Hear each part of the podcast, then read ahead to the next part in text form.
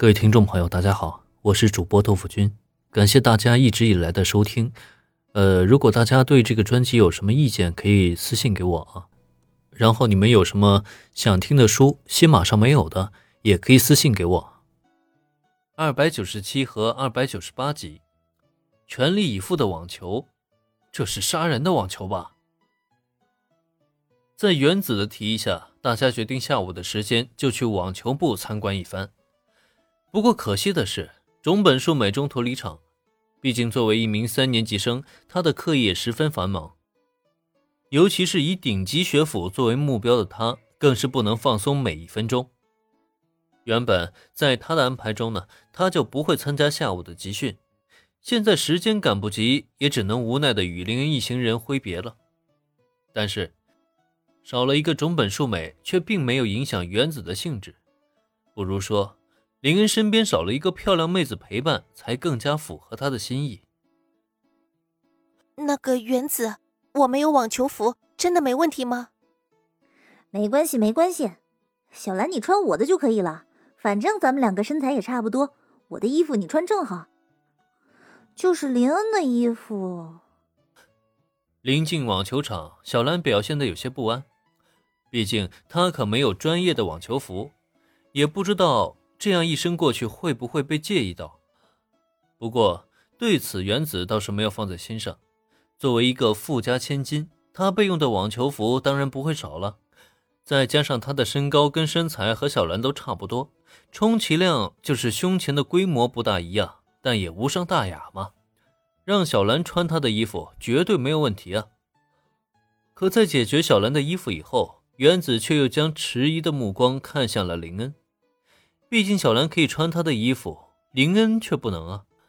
即使她的相貌比起女孩子还要精致漂亮，可是如果把一套女装递给她，她也一定会生气吧。我没关系，反正只是体验一下而已，这一身就可以啊。林恩并不知道原子的心中所想，还以为他只是单纯的担心自己而已，当即就摆了摆手，表示自己根本就不需要。反正来体验网球也只是小兰的兴趣，要不是小兰，她都不会出现在这里。嗯，那好吧。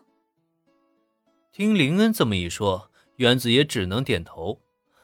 可此时，他的眼中却带上了一抹失落，也不知道是因为看不到林恩穿上网球服，还是他没有穿上原子给他的网球服。原子带着小兰一起去更衣室换好衣服以后，迎面站在林恩面前的就是一对漂亮的网球姐妹花，那正值青春靓丽的姿彩，就连林恩看了都不禁频频点头。如果原子不戴那爱人的发箍，估计啊，就更完美了。林恩、小兰，你们跟在我身边，我给你们找一个合适的场地。正值下午，烈日当头，不过网球场上的人却不少，而且绝大多数场地都已经被占据。不过看得出来，原子在网球部虽然不是正式选手，但是他的人缘却很好。跑过去跟网球部的同伴商量了一番以后。很快，他便带着林恩和小兰找到了一处空场地。哼哼哼，今天就让我原子大人作为老师，教导你们两个外行人网球吧。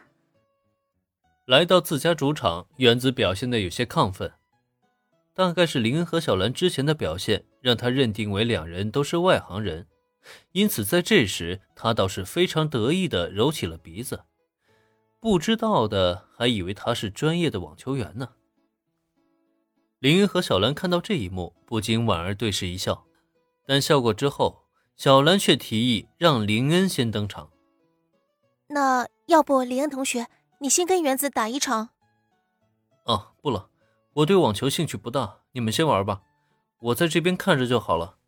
等你们打累了，我再换你们。相比亲自上场打网球，林恩更愿意在场下看两个美少女挥洒青春的汗水。因此，他把这个机会又立即还给了小兰。大家现在关系都已经非常熟络，也没有必要太过客气。听林恩这么一说，小兰那边也自然是没有再坚持下去。原子，你可要让着点我哈！手握着球拍，小兰拍了拍手里网球。他对网球的了解仅限于一些基础的规则，其余的一概不知。在这种情况下，他当然希望接下来还是以和平对练为主。可遗憾的是，一心只想在自家男神面前出风头的原子，却又怎么可能会让着小兰呢？双方对打才刚一开始，原子就连续得分。顿时让小兰不满的嘀咕了起来：“原子，你怎么这样啊？对一个外行人这么认真，也太过分了吧！”哈哈哈！小兰，你可真是太天真了。无论对手是外行还是高手，我铃木原子对待每一场比赛都是全力以赴。小兰的不满换来的却是原子的哈哈大笑。这不是开玩笑吗？如果这个时候放水，他岂不是没有办法在男神面前显露自己的英姿了吗？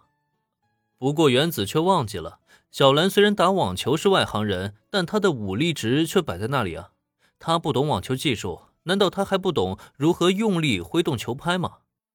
见原子如此得意忘形，小兰不由得微微皱眉。